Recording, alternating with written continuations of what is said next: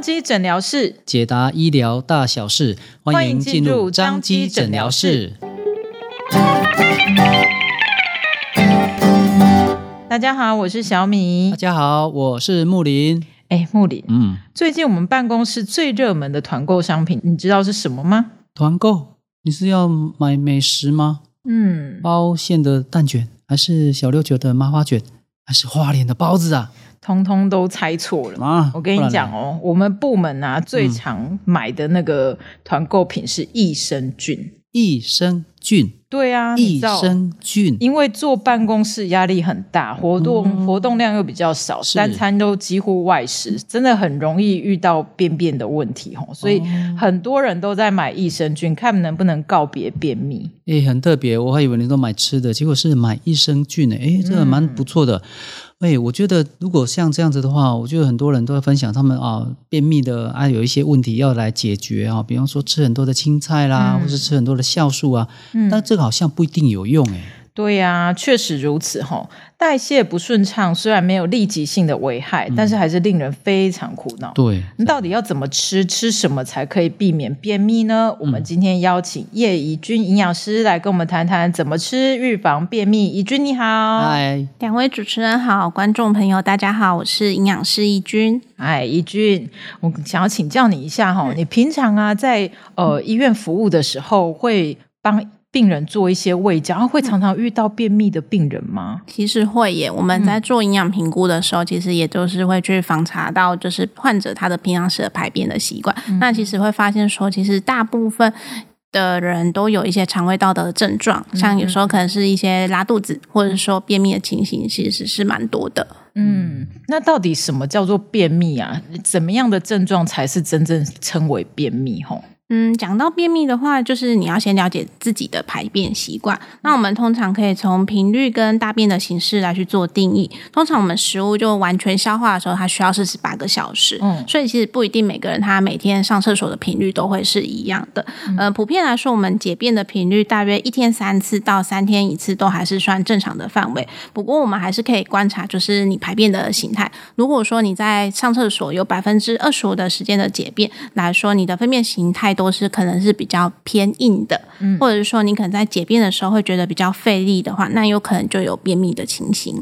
你这边讲二十五 percent，这个可以不可以再详细一点？嗯、是什么意思？呃，就是假设你如果平常是一个礼拜，嗯、每天。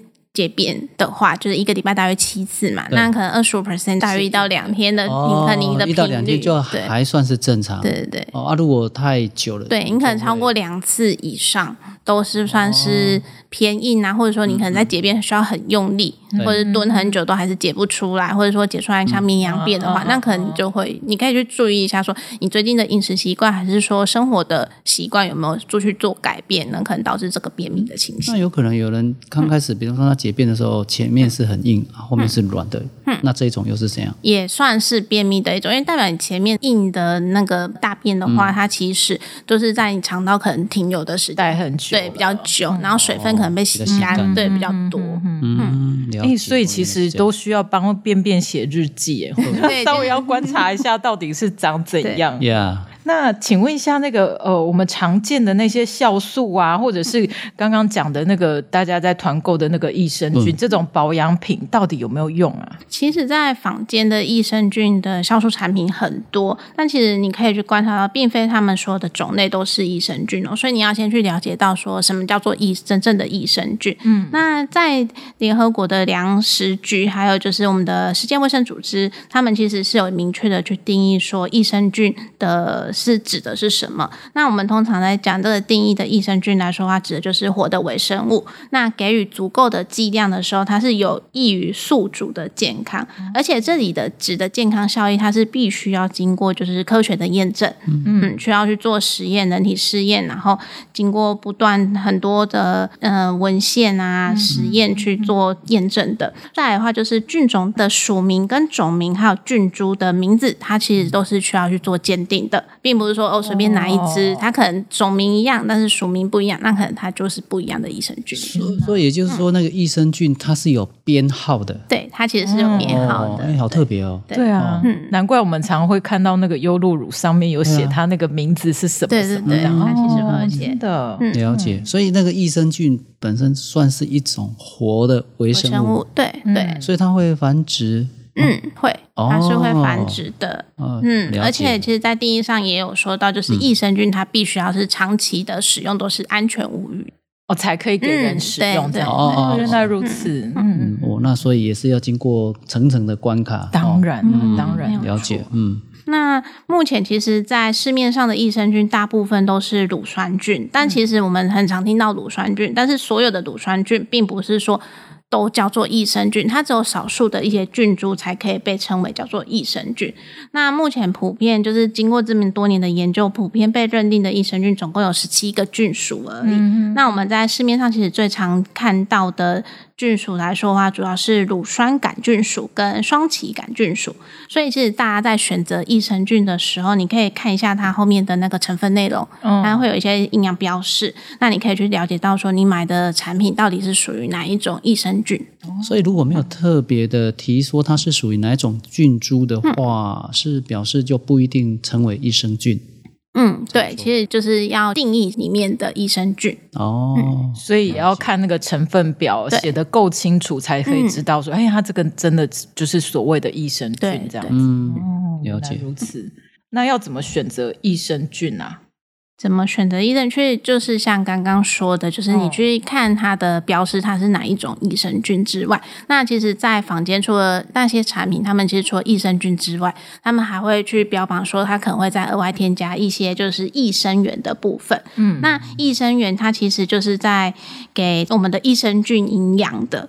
那所以，就它其实就是等于是去养好一个好菌呐、啊，它也是很重要的。嗯，那我们比较常见的益生元就是像是一些寡糖类的。嗯哼嗯，所以你可以去看说它有没有加一些寡糖啊。嗯哼嗯，那再来会就是市面上其实也会添加一些水果酵素，像是呃木瓜酵素或是凤梨酵素那一种。嗯嗯，但是其实酵素它跟益生菌会有点不太一样，就是酵素它主要是在帮助我们消化。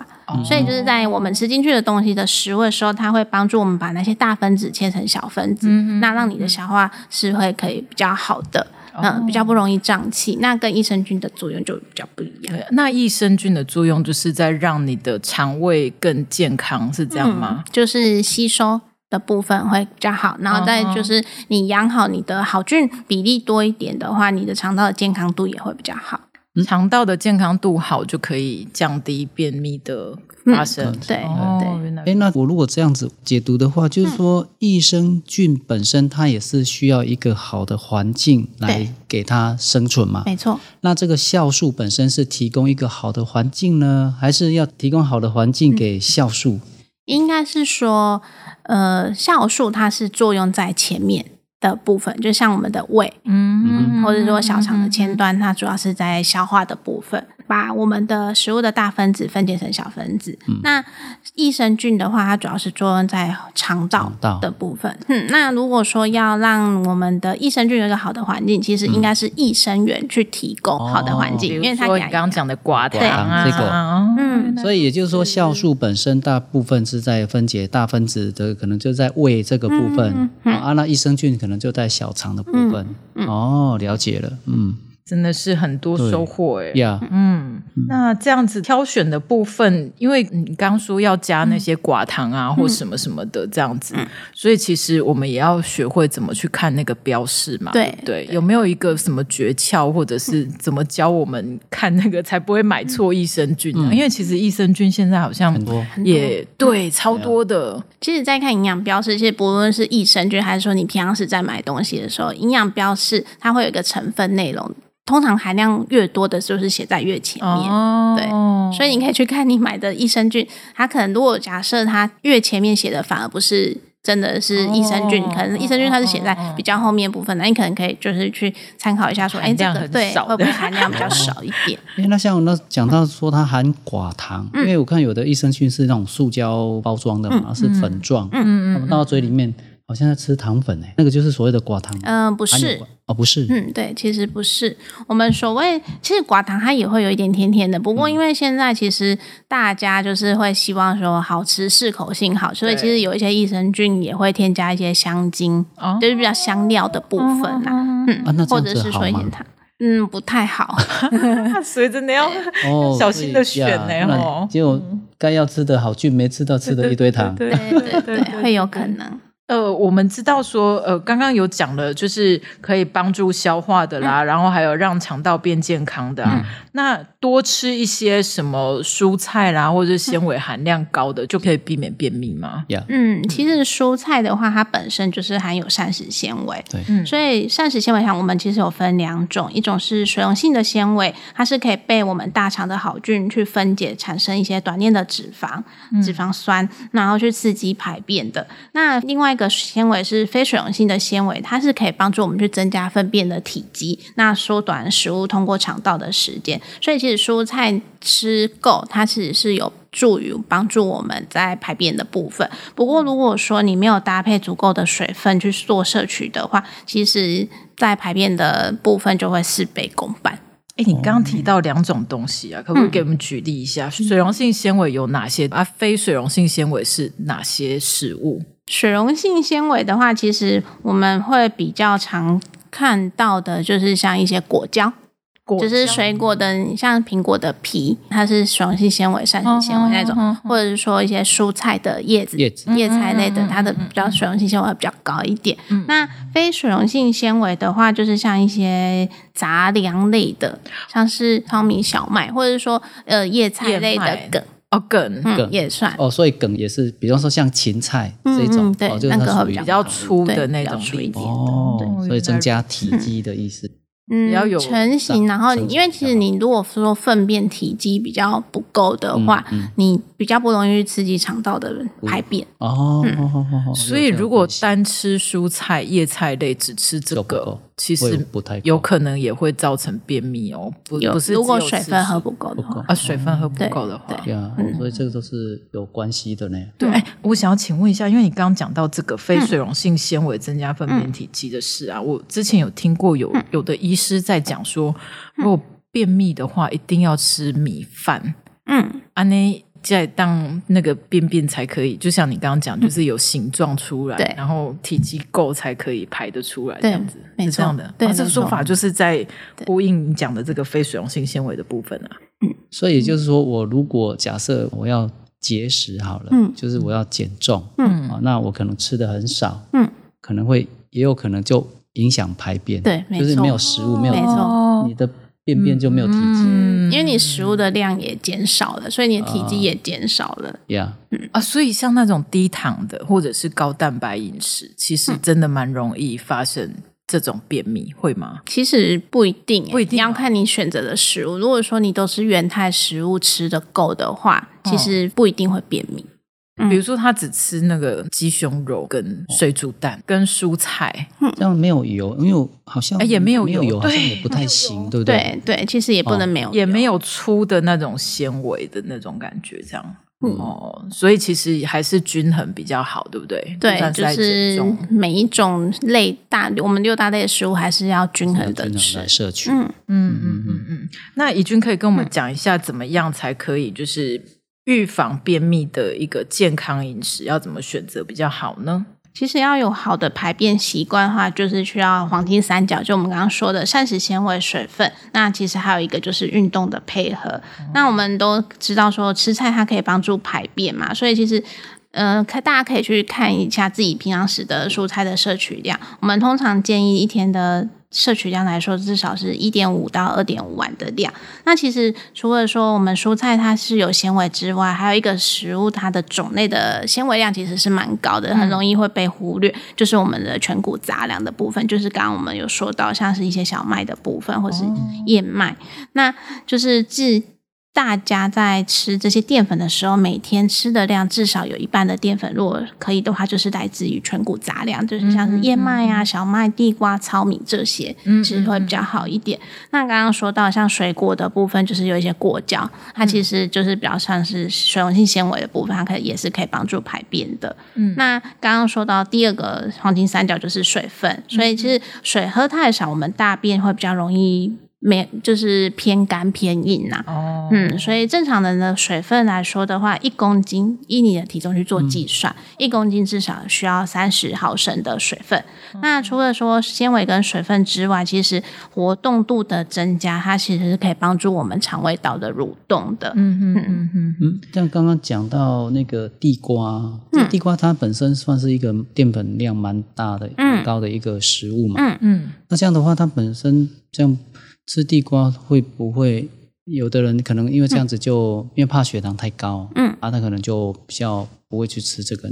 那有其他的可以选，对，不对？就是把它用，嗯、比如说用糙米去替代啦，嗯、或者是用其他的去替代这样子。嗯，像刚刚你讲到说，就是那个水果含有果胶，嗯、那刚好像有讲到那个你刚刚讲那个苹果皮啊，嗯、对，所以也就是说水果类的这种果皮才会有果胶吗？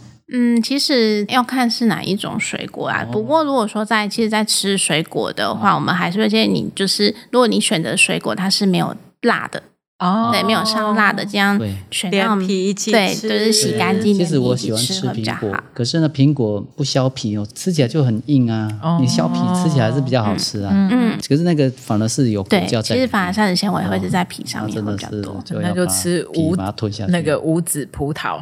葡萄皮也有吗？也可以，欸、葡萄皮有吗？嗯可是葡萄吃太多，听说血糖也会很高。对，其实水果都是会影响血糖的。水果都太甜了。对，所以就是其实大家像刚刚说到地瓜，它其实也是跟吃饭一样，其实不也不是说吃燕麦跟吃糙米它就不会影响血糖。通常这些都算是全谷杂粮，它都算是淀粉，都会影响血糖。所以其实你只要把它算在你一整天吃的淀粉的量里面就好了。了解。嗯，所以假设说一整天大概可以吃多少份的量，然后。就是那一些分量去替换，有时候吃燕麦，有时候吃小麦，但总量加起来不要超过这样就可以了。没错，没错。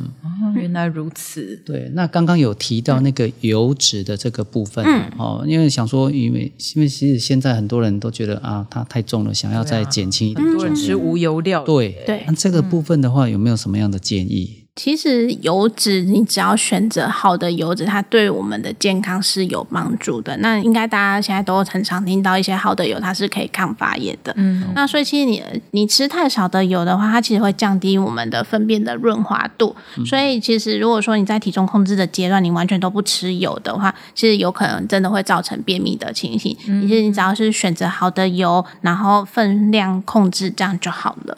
哦，嗯、那选油有没有什么一个配方啊？像现在听很多什么 omega 三、omega 六、omega 多少这样子。对，嗯，对啊，其实好的油的话，当然就是从 omega 三跟 omega 九来去做摄取多一点。但是其实油脂也不是说你都只有单一的吃哪一种油啦，其实都还是要交替着吃。对，因为每一种的油脂它的本身的那个不饱和脂肪酸的比例会是不一样。的，还有一些多酚类也会是不一样。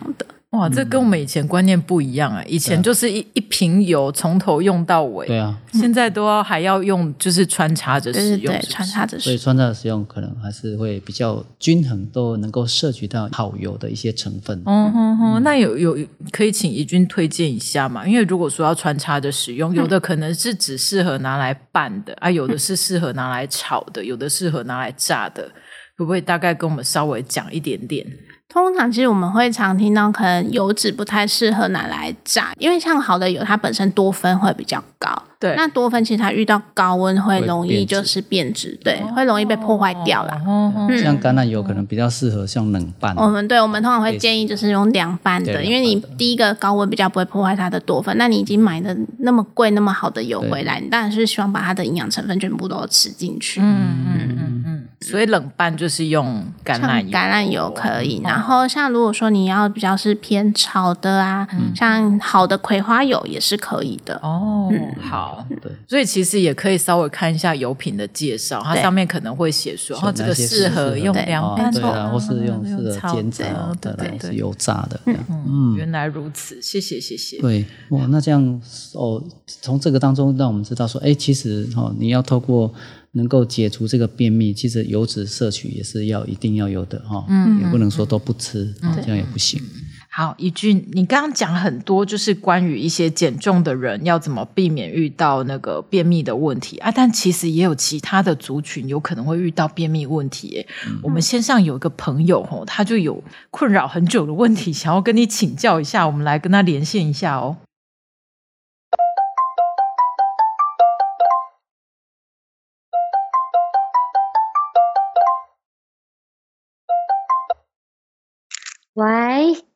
，Hello，Hello，你好，哎，欢迎你打电话进来，来，我们线上有怡君营养师在这边等着要帮你解答问题哈，来，请说你的问题是什么？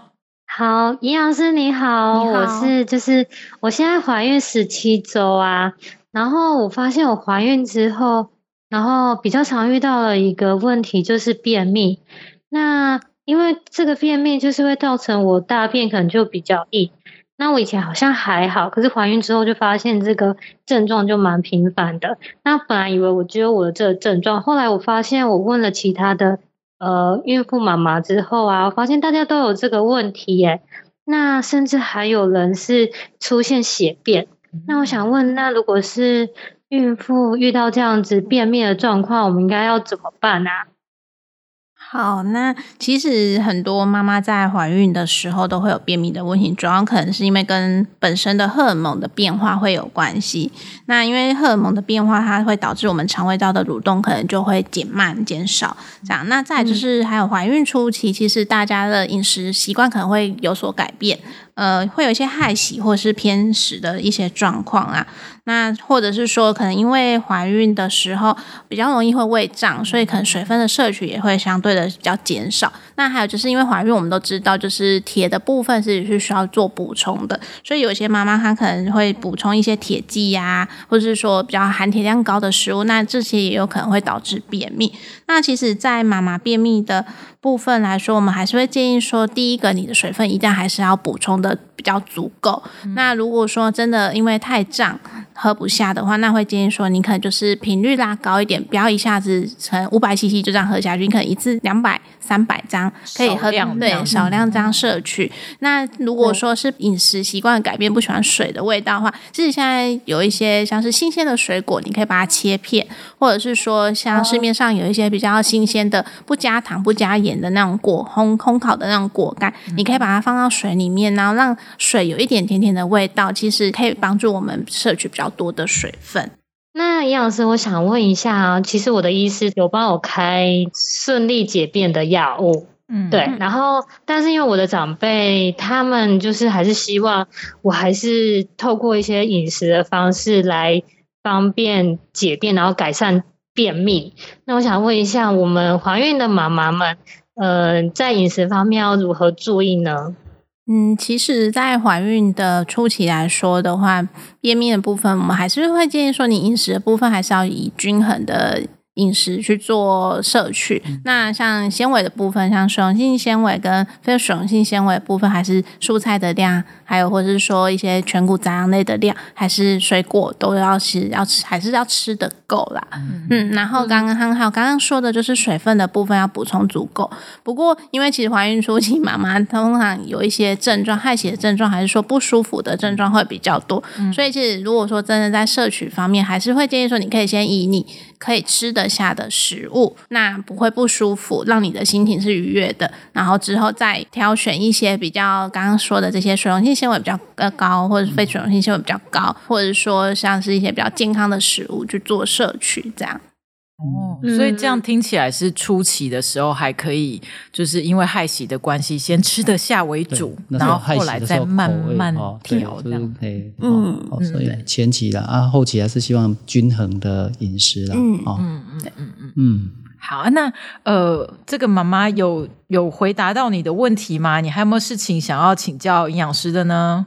嗯，没有，没有哈。好，那就谢谢你打电话进来，那我们就祝福你整个怀孕的过程平安顺利，谢谢，谢谢，拜拜，拜拜，拜。那能不能请怡君你再跟我们提一下，就是说，哎，大概。总总结在我们这个部分，从试吃的部分，你有什么样的整体的一些建议，针对这个肠道的这一块？嗯，其实就像医学之父他有说过，他的你的食物其实就是你的药方，那你的药方就是你的食物。其实我们人体百分之七十的免疫是来自于好的肠道，所以其实拥有一个肠道的环境来说呢，你就可以减少生病的机会。那我们通常在说养好你的肠道的话，当然就是第一个，你的选择的食物尽量是以天然的食物为来源，不要太过。多的加工，嗯、对，嗯、没有错。那其实每个人他的肠道的微生物，其实是就像我们的指纹一样，嗯、每个人都是不太一样，然后它也有自己的独特性。所以如果说假设你今天真的饮食习惯是比较没那么均衡健康的话，那你要额外去补充益生菌的时候，其实应该是依你自己的需求去做购买。而不是就是可能跟风说，哎，哪个好，那你就是去跟着去买。对，最最重要就是要看自己的需求，然后记得要看好那个成分的标识，还有它的剂量是多少。嗯嗯，好，谢谢怡君吼。要预防便秘，要从饮食来着手，非常重要。但是呢，要怎么评估自己的状况，或许真的就是需要有专业的像营养师来帮你评估，说你到底是缺哪一种菌。那如果真的不知道要怎么调整饮食，或者是不知道怎么评估自己到底需要什么，你可以来找营养师咨询哦。嗯、那我们这一集邀请怡君来跟我们说明怎么吃，减少便秘的发生。那接下来还会有很多不同科别的医师来谈便秘问题，所以听众朋友如果想要多了解便秘的话，记得追踪订阅张记的 Podcast。没错，手机这时候就要拿起来按订阅了哈，也要记得顺手帮我们分享给所有有便秘的朋友们哦，都可以分享给他们。好，嗯、再次谢谢于君，我们下次见喽，拜拜，拜拜。拜拜。